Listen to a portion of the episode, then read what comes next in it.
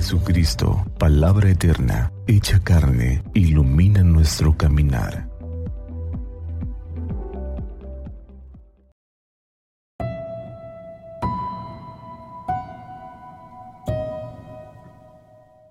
Del Evangelio según San Lucas. Un día Jesús estaba enseñando y estaban también sentados ahí algunos fariseos y doctores de la ley, venidos de todas las aldeas de Galilea, de Judea y de Jerusalén. El poder del Señor estaba con él para que hiciera curaciones. Llegaron unos hombres que traían en una camilla a un paralítico y trataban de entrar para colocarlo delante de él. Pero como no encontraban por dónde meterlo a causa de la muchedumbre, Subieron al techo y por entre las tejas lo descolgaron en la camilla y se lo pusieron delante a Jesús.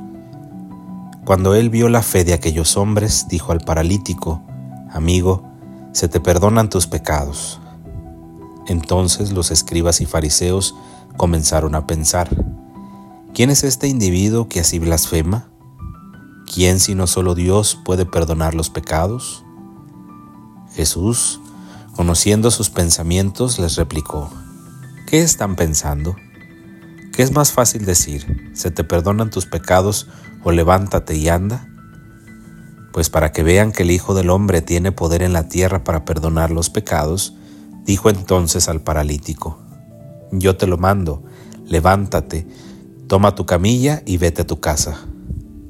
El paralítico se levantó inmediatamente en presencia de todos, Tomó la camilla donde había estado tendido y se fue a su casa glorificando a Dios. Todos quedaron atónitos y daban gloria a Dios y llenos de temor decían, Hoy hemos visto maravillas. Palabra del Señor. Qué hermosa narración del Evangelio de Lucas. El Señor, rodeado de gente que quiere experimentar a Dios, se encuentra con la fe de estos compañeros de camino y seguramente buenos amigos que al descubrir el sufrimiento de su ser querido, hacen hasta lo imposible para que el Señor lo toque, lo transforme y lo sane. Es la fe de estos hombres que cargan con la miseria de aquel paralítico la que sorprende a Jesús y por la que él realiza el milagro. Cuánta falta nos hace experimentar la compasión por el ser querido e incluso por aquellos que no nos son tan amados. Tocar la miseria del hombre, cargar con sus debilidades, acercarlo a Dios. Y Jesús entra en diálogo con aquel hombre porque experimenta la bondad del corazón de aquellos amigos, perdona sus pecados, porque Probablemente ese es el peso de la vida que no permite que aquel hombre pueda caminar. Cuántas cargas en nuestros hermanos, aquellos que caminan con nosotros, les impiden seguir avanzando. Cuántas dificultades, resentimientos y experiencias dolorosas hacen que el hombre de hoy no pueda levantarse para poder andar. Es el Señor, el mismo Señor de la historia, que sigue transformando tu historia y la mía. Es el Señor que se dirige una y otra vez para decirnos las mismas palabras. Tus pecados te son perdonados.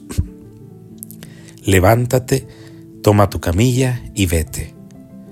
Carga con aquello que en tu pasado ha servido como un espacio, incluso a veces, de autocompasión y autosabotaje Toma con las cosas que, que te han detenido, que no te dejan avanzar. Con la fuerza de Dios puedes hacerlo. Levántate y camina. Es la fuerza de la fe, de la experiencia de un Dios amoroso que siempre a través de los demás, aquellos que cargan con nuestras fragilidades y cuando nosotros cargamos con las fragilidades de los demás, el Señor sigue actuando. Pero también en el Evangelio aparecen estos hombres que no comprenden la bondad de Dios. Ellos están encerrados en su propia visión del mundo, en su egoísmo y en su soberbia. Que el Señor nos conceda la gracia de liberarnos de esa soberbia, de apartarnos de la tentación del egoísmo. Que con la mirada misericordiosa con la que Jesús vio a aquel enfermo, nosotros seamos capaces de mirar la miseria del hombre para ayudarle al Señor a que la transforme, para ayudarle al Señor a que la cambie, a que la salve, a que la redima. Que Dios nos conceda la gracia de cargar con las miserias de los hermanos, de llevarlos a la presencia de Jesús, de hacer hasta lo imposible porque experimenten el gran amor y la misericordia que Dios nos tiene. Y que esta sea nuestra misión evangelizadora, nuestra tarea en este tiempo de Adviento. Que así sea.